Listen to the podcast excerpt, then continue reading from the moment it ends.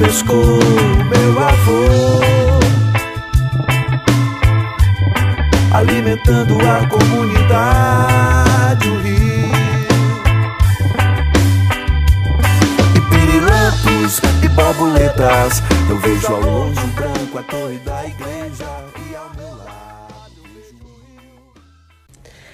Fala galera, aqui é a Tamires e eu quero dizer a vocês, nossos ouvintes, que o podcast Mar Aberto é um programa de diálogo com a sociedade e que o nosso objetivo é divulgar, esclarecer e debater temas importantes para diversos públicos. Mar Aberto representa nosso mergulho no vasto oceano do conhecimento, que não tem limites e no qual todos têm possibilidade de mergulhar também. O programa também abre espaço para você que pode sugerir temas e mandar o seu recado em nosso Instagram, Peturismo. Mergulhe agora no tema de hoje e compartilhe com seus amigos o nosso trabalho. Branco de uma garça num azul do céu. Bonito pra se ver.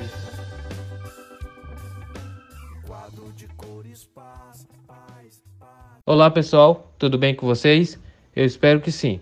Bom, meu nome é Idevan e no programa de hoje teremos como convidada especial a bióloga Liliana Oliveira Souza, que vai nos falar um pouco sobre os trabalhos e projetos desenvolvidos em prol da conservação do peixe-boi marinho na APA Delta do Parnaíba, comentando principalmente a respeito do nosso litoral piauiense e o significado que essas ações possuem para as comunidades envolvidas em geral. O episódio de hoje faz parte da série Entrevista. Mas antes da gente mergulhar a fundo nessa conversa, o nosso colega Matheus Oliveira vai nos falar um pouco sobre a nossa entrevistada. O branco de uma garça num azul do céu.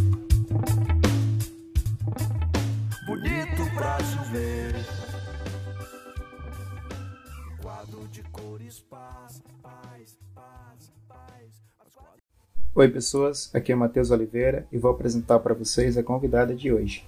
A Liliana é bióloga formada pela Universidade Estadual do Piauí e atualmente ela é vice-presidente da Comissão Ilha Ativa, que tem sede em Ilha Grande, Piauí, mas também possui um escritório em Parnaíba.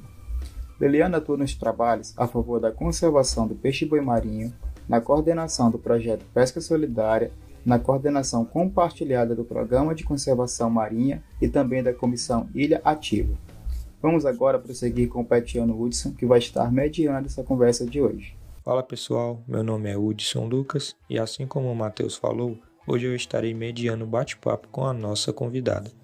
Olá Liliana, em primeiro lugar quero te agradecer em nome de toda a equipe do Pet Turismo por aceitar o convite para participar dessa conversa e seja muito bem-vinda para a nossa 16ª edição do podcast Mar Aberto. Bom, Liliana, para começo de conversa, Conta pra gente um pouco de como está sendo para você toda essa dinâmica e mudança que a pandemia do novo coronavírus trouxe para nós. Eu é que agradeço a oportunidade de estar participando do podcast, de estar conhecendo o trabalho de vocês também. E é muito importante esses, esses momentos para a gente saber o que é está acontecendo, é a gente ter outras ferramentas de divulgação do trabalho, de repasse de informações. E vocês, com esse projeto de vocês, estão abrindo essas portas. É muito, é muito importante e principalmente por esse momento que a gente está que a gente está vivendo, né? Então, é, em relação à pandemia, o que o novo coronavírus tem impactado na vida de todo mundo, não só é, diretamente em relação à saúde, né? Mas até mesmo a, ao modo de vida, ao que a gente já tinha planejado, ao que a gente sempre pensou e a gente precisou reformular tudo. O trabalho da gente sempre foi muito baseado em estar no campo, em estar em atividades, em contato com pessoas, em contato com pescadores. E hoje a gente está precisando se adequar, se ajustar a novas metodologias, a novas ferramentas, a estar tá, tá executando essas ações é, de forma digamos que mais limitada, até mesmo pela questão do campo, né, da, de estar em campo com todo mundo. E isso meio que dificulta e compromete um pouco a, a esse contato, né, essa participação, porque você sabe que a questão de, de, de educação ambiental, de preservação ambiental, precisa muito dessa, dessa interação com os grupos, com as pessoas, para estar tá, tá fazendo isso, para eles serem participantes disso, atuantes e serem multiplicadores, multiplicadores dessas ações.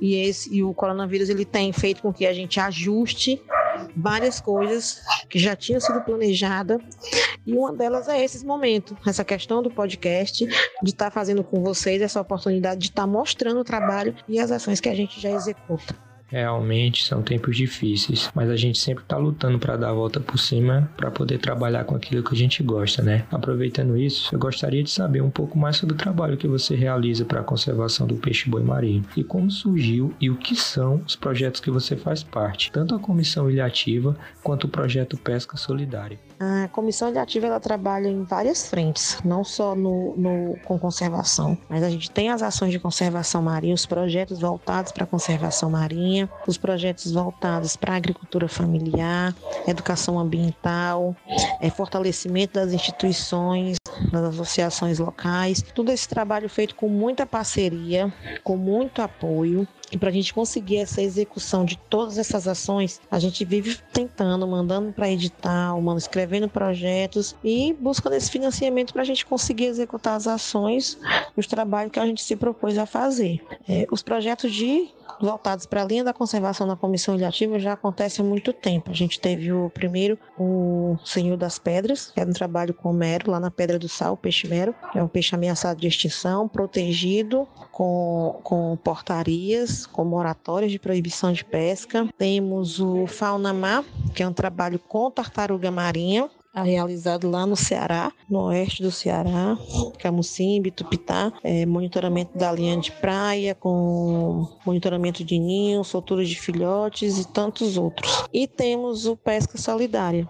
E o Pesca Solidária é onde trabalho com o peixe-boi está inserido. E o trabalho com o peixe-boi ele já acontece desde 2014, 2012. A gente teve, recebeu treinamentos com a, com a instituição do Ceará, com a ONG Aquases, e para dar continuidade ao trabalho de monitoramento de peixe-boi no Piauí. E esse trabalho ele é gratificante, ele é valoroso, é o que motiva também a gente a continuar. A espécie em si é ameaçada de extinção, é um mamífero marinho mais ameaçado de extinção aqui no Brasil. O trabalho com o peixe-boi é, começou dessa forma: monitoramento de embarcado, sendo orientado, sendo é, treinado, vamos dizer assim, por uma instituição que já vem executando essas ações há bastante tempo no Ceará. E a gente precisava dar continuidade, era um desejo nosso continuar os trabalhos com o peixe-boi. É, Para você ter ideia, o peixe-boi é uma espécie altamente ameaçado de extinção.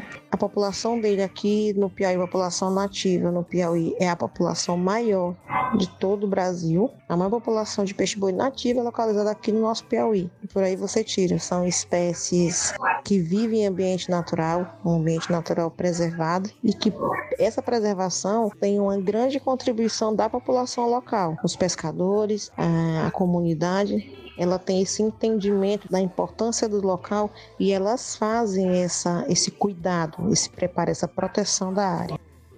Bom, é um trabalho bastante importante e interessante ao mesmo tempo e que muita gente não tem conhecimento dessa importância, né? É, sobre esses trabalhos e projetos, quais foram os principais estudos e descobertas já realizados?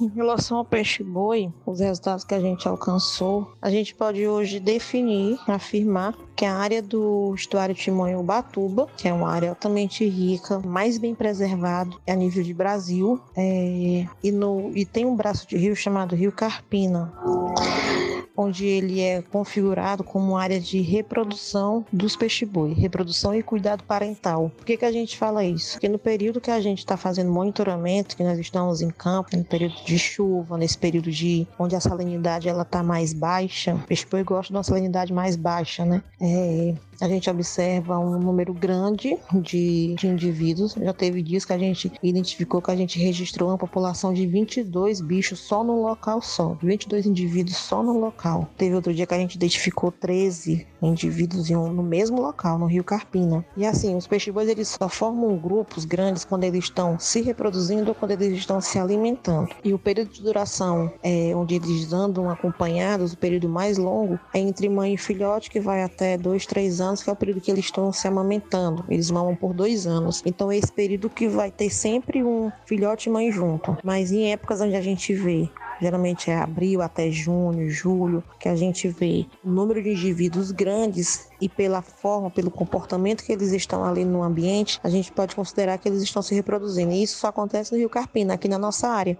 Então, aquela área é a área de reprodução. Além de tudo, a gente também identificou que são que os filhotes eles têm todo um cuidado, eles têm todo um comportamento para descanso, de dormida, alimentar, fugir, é, a salinidade ela contribui muito para a presença dos indivíduos na área. O banco de alimentação bem extenso. A gente fez mergulhos nos bancos de alimentação e a gente viu que são bancos imensos. Temos outros tipos de capim-agulha, não só um. Aqui no História a gente tem, se eu não me engano, acho que são três, três tipos de capim-agulha, além de uma diversidade de algas e que tudo isso contribui para que seja um ambiente satisfatório, que seja um ambiente adequado para esses animais estarem. No, nessa área também, que é o estado de Manhumbatuba, é o maior corredor migratório de aves. Tem ideia a gente encontra aves que vêm da Polônia, que vêm do Canadá, fazem uma viagem imensa, uma viagem bem longa, se alimentam, fazem as paradas para alimentação aqui e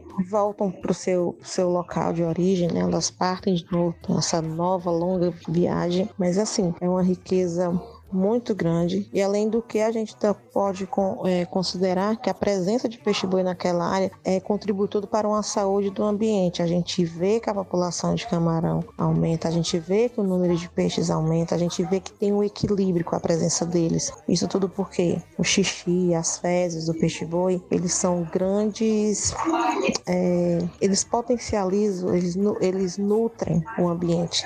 Eles são, eles contribuem com a nutrição daquele ambiente, eles fortalecem o solo, além do que que a, a, a quantidade de indivíduos que está ali naquela área evita que cause um desequilíbrio, que cause uma degradação. Como eles são os únicos mamíferos herbívoros aqui, eles contribuem para que não, não aconteça um processo chamado tapagem né, na nossa área. Que a tapagem é o quê? Como algas elas crescem, elas se proliferam muito rápido, eles consomem essa água e evita que isso, os raios do sol eles entram na água e causam e, e, e proporcionam essa fertilidade, essa fertilização do solo, como eu te falei, com a ajuda, com a contribuição do peixe-boi, com a sua urina e com as suas fezes percebemos que existe todo um cuidado e preocupação por trás do trabalho de vocês, e isso no final faz toda a diferença, né? Gostaria de saber também quais são os maiores desafios e dificuldades encontrados atualmente para o trabalho de conservação do peixe-boi e como você acha que a comunidade, de modo geral, pode ajudar ou colaborar com esses trabalhos as duas principais que, que uma porque limita muito o trabalho e outra por questão mesmo de estrutura e tantas outras coisas. Primeiro que a gente precisa de recurso, um trabalho com conservação, um trabalho para cuidar de um animal, para cuidar de um bicho, ele tem um custo alto. Ele requer, ele requer recurso, ele requer tempo, disponibilidade. Para você ter uma ideia, a gente tem passado por ano, todo ano, algo que não acontecia no nosso nossa região tem acontecido desde 2016. A gente já percebeu que está acontecendo. Todo ano acontece. Um ou dois encalhes de peixe-boi filhote vivo. Esse é o segundo desafio que eu ia citar ainda há pouco, a nossa grande dificuldade. Um, um filhote de peixe-boi, quando ele encalha, ele é totalmente diferente do encalhe de uma espécie. Eu dar um exemplo de uma tartaruga. Não estou dizendo que é menos cuidado, porque o, a tartaruga requer menos cuidado, ela requer tanto cuidado quanto o peixe-boi.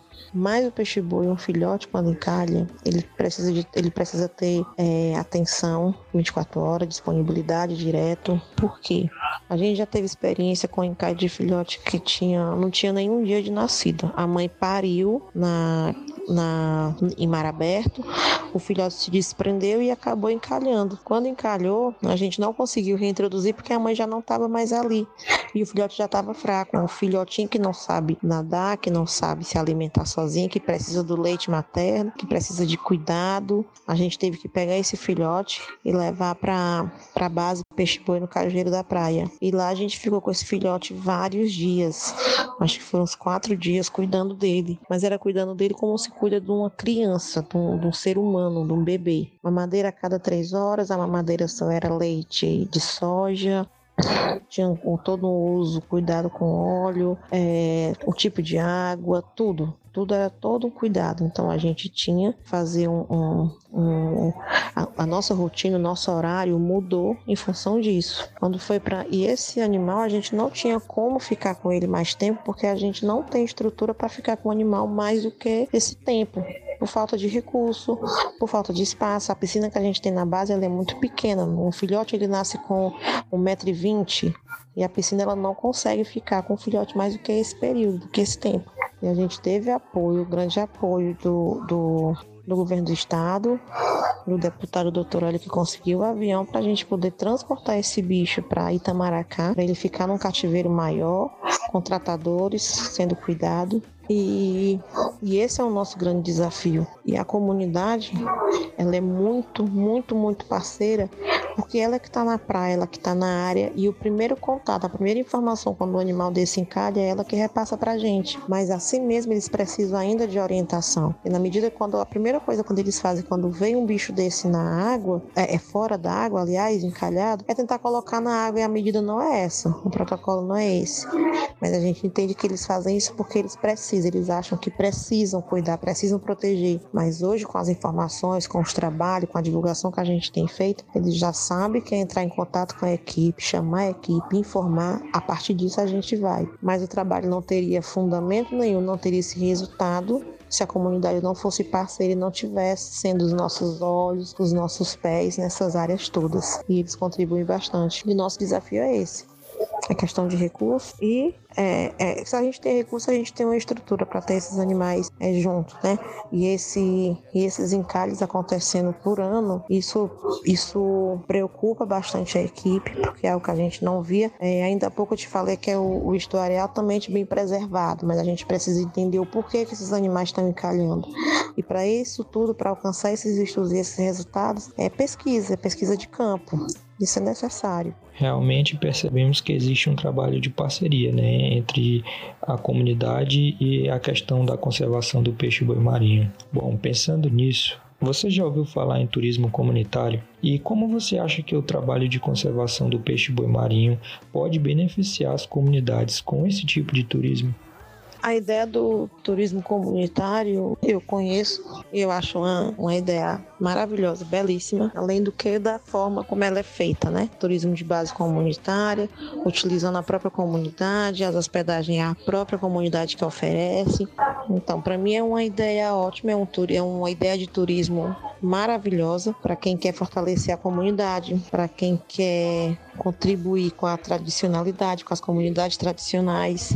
Isso para mim é muito, muito importante. Quem dera se mais pessoas apoiassem essa iniciativa, apoiassem essa ideia. É, e a forma do turismo deles, a forma do turismo comunitário como é feito, que já acontece lá no Cajueiro, tanto que os passeios, tem os passeios para avistagem de aves, os passeios para avistagem de peixe-boi, os passeios para pesca ecológica, tudo isso é feito e a própria comunidade é que faz. Isso tudo iniciou muito trabalho com o trabalho da gente. A gente chamava os pescadores para fazer atividade, tanto que é pescador são pescadores que são os monitores, são os pescadores que são o barqueiro da, das ações, eles é que estão. E por eles conhecer tanta área, por eles receberem a informação da espécie, das aves, de tudo, eles conseguem divulgar um passeio. Às vezes é um turista e eles querem ver, eles vão e com as informações que a gente repassa, eles fazem esse passeio e oferecem a alimentação, a comida deles, a, o, o turista que vem, ele se insere, ele se intera da, da realidade local, ele se adequa àquela realidade, àquele momento, e isso contribui, fortalece, gera renda, é, divulga o espaço, mas tudo isso feito de uma forma sustentável, de uma forma ecológica, sem comprometer, sem agredir o meio ambiente. E se todo o trabalho de turismo fosse feito nessa linha, a gente não teria tantos impactos. Cajueiro da Praia tem sofrido muito impacto em relação à retirada de mangue, a tantas coisas, buscando um desenvolvimento é, é, na ideia né, de proporcionar o desenvolvimento econômico que é tão necessário e tão importante. As pessoas elas não conseguem, é, muitas vezes tem esse pensamento de que desenvolvimento econômico eu preciso agredir, gastar, eu preciso destruir, eu preciso causar impacto. Não é. Se a gente conseguir trabalhar ideia de turismo de base comunitária é, nessas regiões que são riquíssimas, nessas regiões do delta do estuário que a gente tem e que tem pessoas, a própria comunidade ela consegue, ela sabe como fazer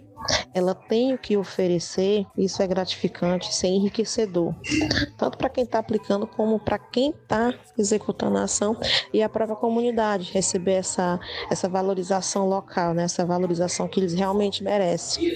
É muito bonito ver um pescador como ele se sente orgulhoso de mostrar o seu trabalho e isso a gente vem acompanhando bem de perto. É, eu vi lá, tem uma, uma, uma pescadora, um pescador, eles construíram um pequeno quarto e hoje hoje eles, eles recebem pessoas. As pessoas vêm de fora, eles recebem para poder visitar, para poder conhecer. Então a pessoa ela, ela participa daquela vivência. Ela come o que a comunidade está comendo, ela dorme onde a comunidade pode oferecer, mas tudo tão, tudo tão caloroso, tudo com tanto carinho que as pessoas elas voltam. Eu acho que é esse tipo de turismo que tem que estar tá sendo sempre desenvolvido, principalmente em áreas que tem uma, uma preservação, que tem um, um ecossistema tão lindo. Bom, Liliana, a conversa foi muito boa e produtiva. Quero nesse momento agradecer você pelas informações compartilhadas e por contar sobre sua experiência e seu campo de trabalho, ainda mais em um tema tão importante como o do episódio de hoje. Saiba que foi um privilégio contar com você no nosso podcast. Agradecemos então sua participação em nome dos projetos Pesca Solidária, Fauna Mágica, todos os projetos que a gente desenvolve. É, agradeço a oportunidade de mostrar um pouco do trabalho que a gente faz, utilizando essa ferramenta que vocês, que para mim era nova, mas que você me apresentou e eu achei bastante interessante. Também agradeço a, a, aos trabalhos que vocês têm desenvolvido, ao grupo de vocês e que bom que eu ouvi de uma pessoa que trabalha na área do turismo, é, falando sobre o turismo de base comunitária, tendo esse entendimento, é, reconhecendo esse trabalho e, a, e a, as comunidades como, com que elas podem oferecer. Isso é muito bom. Fiquei muito feliz realmente de ter participado, de conhecer um pouco do trabalho de vocês. Desejo muita sorte. Espero que, que cresça mais. Espero que outras pessoas, outros grupos também tenham essa oportunidade de mostrar é, e o contato. O o que eu posso dizer aqui, além dessa mensagem de parabenizar vocês, é que todo mundo, as pessoas que estejam, que vá, vão ouvir, que vá ter acesso a essas informações, possam conhecer. Não estou dizendo agora, porque o, o a pandemia ainda não deu uma trégua, mas a gente espera e acredita que vai melhorar. Posso conhecer um pouco esses locais, conhecer um pouco do estuário, conhecer um pouco do peixe-boi, dessa espécie que é tão. Eu, eu sou suspeito para falar, mas é linda, que eu amo conhecer a, essa área de, de, de riqueza nossa, conhecer um pouco daquelas comunidades, de tudo. E mais uma vez, parabéns. Parabéns de coração e desejo muito sucesso. E eu agradeço de novo pela oportunidade que você está dando da gente estar tá mostrando um pouco do nosso trabalho. Então é isso, galera. Estamos chegando ao final de mais um episódio do podcast Mar Aberto. Esperamos que vocês tenham gostado do episódio de hoje e até o próximo episódio. O velho monge me sorriu, pirilampos e colibris. Vejo meu pai e minha mãe ali, e ao meu lado eu vejo o rio. O velho Parnaíba me sorriu.